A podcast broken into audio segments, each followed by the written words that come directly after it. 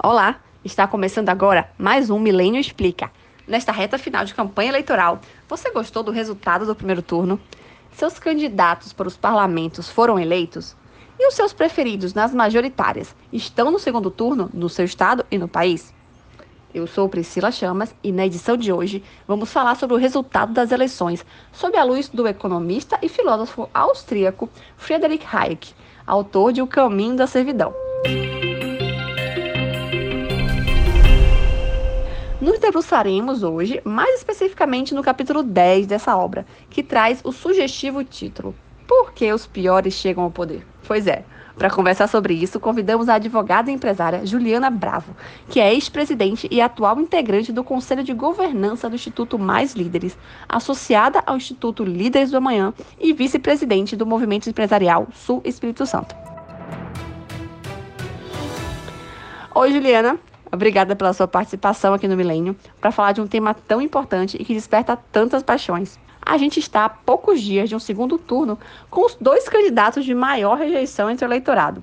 Assistimos a debates onde praticamente não houve discussão sobre propostas e onde, no fim das contas, virou uma disputa rasa sobre quem tem o pior adversário e quem distribuiu mais dinheiro em seus mandatos. Na visão de Hayek, por que, é muito mais fácil formar maioria dentre a população menos educada e mais necessitada? Priscila, essa pergunta é muito boa o Hayek ele afirma que, de modo geral, quanto mais elevada é a educação das pessoas, é, mais vão se diferenciar os seus gostos, as suas opiniões, a sua hierarquia de valores.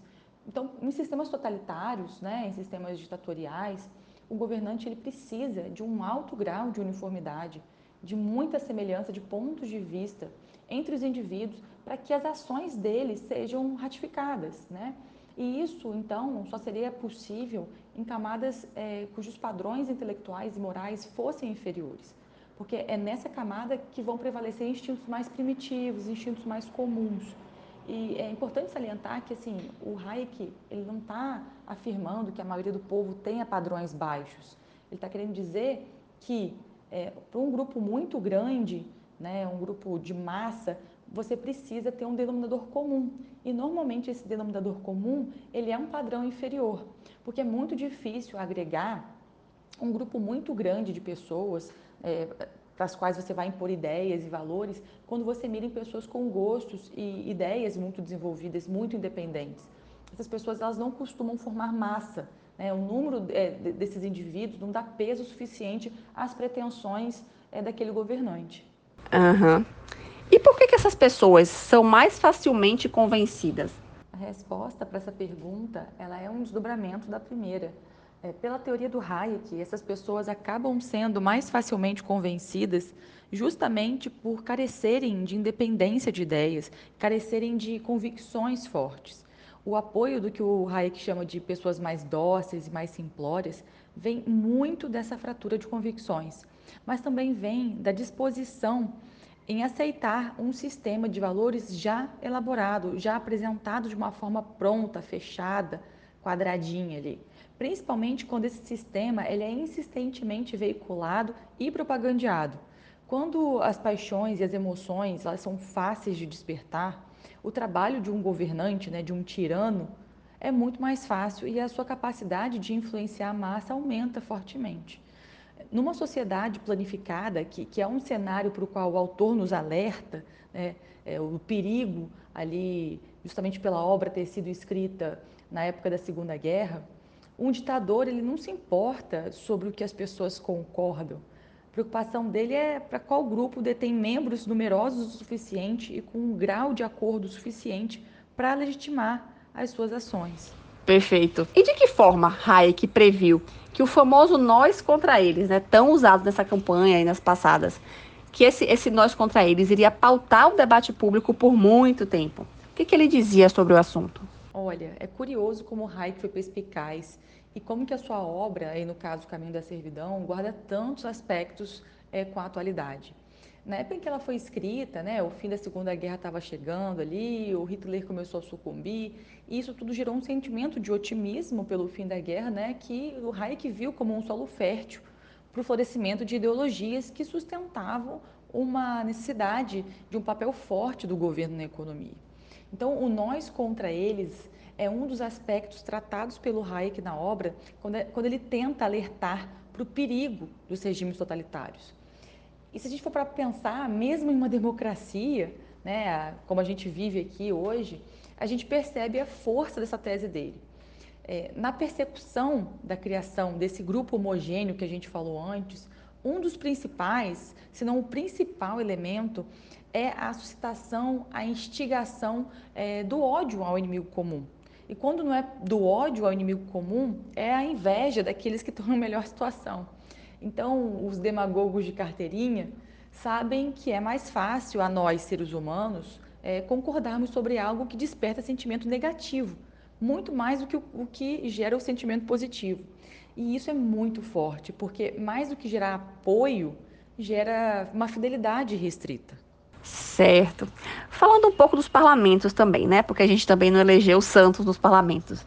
É fácil encontrar lá pessoas sabidamente envolvidas com corrupção, é, não só entre os eleitos e entre os não eleitos também, né? Não, não dá para dizer que só os bonzinhos ficaram de fora, que os maus foram eleitos, né? Na verdade, tem é, corrupto dentro e fora. Por que, que você acha que a política atrai tanta gente de má índole? Esse ponto é muito interessante, Priscila. A gente podia passar horas só falando sobre isso. Mas eu vou me ater aqui a dois aspectos, tá? É, primeiro, Certamente, né, nem todos os políticos são crápulas, mas muitos realmente são. E essa análise é curiosa porque se a gente perguntar para qualquer eleitor, a gente vai ouvir que eles querem o quê? Um representante inteligente, capaz, alguém que transforme promessas em ações, né, que seja empático com os problemas da sociedade. Só que, assim, além da grande variedade de fatores ideológicos, culturais, sociais, financeiros que já estão incorporados ali à política, é, existem alguns processos psicológicos também que contribuem para esse fenômeno. Né? O, o, primeiro deles, que a gente pode citar, é o fator confiança. É, as pessoas confiantes, elas são mais convincentes. E o curioso disso é que existem alguns testes, aí eu vou citar o, o Dunning-Kruger aqui, é, que revelam que pessoas menos inteligentes são mais confiantes do que pessoas inteligentes. E a explicação é, é de que a autoavaliação é uma habilidade metacognitiva que requer algum grau de inteligência. Né? É, mas o tiro aí sai pela culatra, tá? Porque quando uma pessoa que é vista como confiante, ela se mostra errada ou mentindo, ela acaba sendo considerada muito menos confiável do que uma pessoa insegura. E a gente vê muito isso na política, né? Uma série de indivíduos super confiantes fazendo promessas e falhando miseravelmente em cumpri-las. É, um outro ponto interessante que eu queria trazer aqui para a resposta é que parte da premissa de ser político é o lidar com o poder. E nem todas as pessoas se sentem confortáveis ou sentem prazer em controlar a vida dos outros. É, muita gente, entretanto, não sente o custo moral de encarar a corrupção, de flexibilizar os valores, de se associar com, com o que é desprezível. Então, a política é uma área que acaba atraindo muitos indivíduos que estão dispostos, sim, a corromperem a ética, né, porque não sentem esse custo moral, e sob a justificativa que mais convir, principalmente se ela estiver disfarçada aí de, de bem-estar social. E qual seria a parcela de culpa do eleitorado nisso? Nós somos só vítimas ou somos culpados também? Com certeza, nós não somos só vítimas. O Thomas Sowell tem uma citação muito boa, que é mais ou menos assim: o fato de que muitos políticos de sucesso são mentirosos não é exclusivamente reflexo da classe política, é também um reflexo do eleitorado. Quando as pessoas querem o impossível, somente os mentirosos podem satisfazê-las. É, então, para a gente começar a responder essa pergunta, a gente tem que lembrar que os políticos e os partidos eles competem por votos. Né? Eles são tentados ali a brigar por market share e, e, muitas vezes a qualquer custo. Então, você vê, ao invés de defenderem convicções, projetos reais, né, com, com dados reais e não estatísticas é, lunáticas, eles disfarçam propostas populistas e insustentáveis como sendo aquelas que vão servir melhor ao famoso interesse público. E nesse, nessa conjuntura toda, o eleitor tem uma parcela grande de culpa, principalmente por uma questão de conveniência. O próprio Hayek, né, no Caminho da Servidão, ele observa que as pessoas se imaginam mais éticas quando elas delegam os seus próprios vícios a grupos maiores. E o que, que ele quis dizer com isso? Que, basicamente, quando a gente age em nome de um grupo, a gente parece meio que libertar, é, se libertar de algumas restrições morais. E o nosso cenário político, Priscila, ele escancara muito isso. Porque se a gente parar uma pessoa na rua e perguntar se ela acha que é certo roubar dinheiro de um pagador de impostos para corromper empresas, para corromper todo um sistema democrático, é, republicano, é, eu tenho certeza que a gente vai escutar como resposta um grande não. Né? Não é certo. Mas, ainda assim, pode ser que essa pessoa ali por detrás de uma ideologia reconfortante, ela vote em um candidato que seja sabidamente corrupto. É, eu sei que a maior parte das pessoas né, uma grande parte delas não se interessa por, por política porque acha complicado, difícil, tem preguiça. E, de fato, o nosso sistema realmente é tudo isso, complicado, difícil. Mas a gente tem que lembrar que liberdade, democracia não podem ser dadas como garantidas. Né? É preciso responsabilidade individual das pessoas na escolha dos representantes, porque o que está em jogo vai muito além do candidato X ou candidato Y. A gente está falando do nosso futuro, a gente está falando de democracia, a gente está falando de liberdade, é, tudo isso. Eu acho que sim, a gente tem bastante culpa. Perfeito. E na sua opinião, aqui, para a gente finalizar, você enxerga algum caminho para a gente conseguir sair desse círculo vicioso e passarmos a eleger governantes mais qualificados? Eu queria responder essa pergunta fazendo um breve paralelo aqui entre mercado e política. No mercado, se o empresário erra, ele sente muito rapidamente o descontentamento do consumidor e tem que ajustar a rota ali.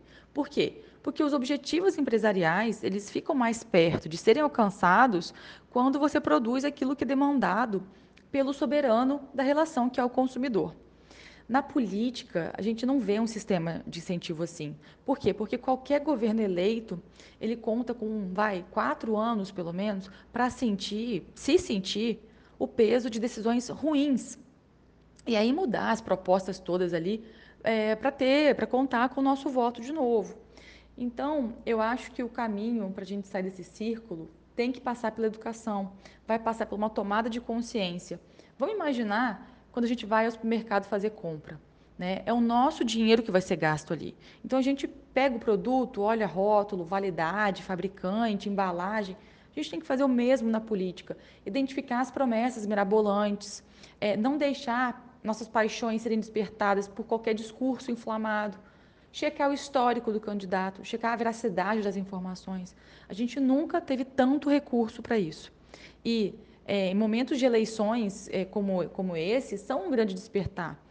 Não tem jeito, a gente precisa fazer um esforço, tirar a venda de ideologias cujas retóricas são sempre muito focadas num interesse social, de forma genérica. Né? A gente precisa olhar com cuidado qual representante, apesar do interesse social genérico aí, está realmente protegendo os direitos individuais, protegendo a nossa liberdade, é, agindo sob o manto do Estado de Direito, é, visando sempre ali a proteção da propriedade privada. Então, eu acho que é, é, por aí que a gente vai começar a votar melhor. E iniciativas como o Instituto Milênio e como, como tantas outras aí são primordiais para que essas vendas sejam de fato removidas. Perfeito. Acrescento aí os IFLs, o Líderes do Amanhã, o Mises, o Ranking dos Políticos. É tanta gente que está fazendo um, um, ótimo trabalho nesse sentido que eu vou até parar de citar para não esquecer de ninguém. É, eu agradeço muito, Juliana, a sua participação aqui no podcast e também no artigo que você escreveu. Para quem não leu ainda, é só acessar o site do Milênio. E vamos ficando por aqui. Fiquem ligados, porque estamos sempre com muito conteúdo bom por aqui. Tchau, tchau!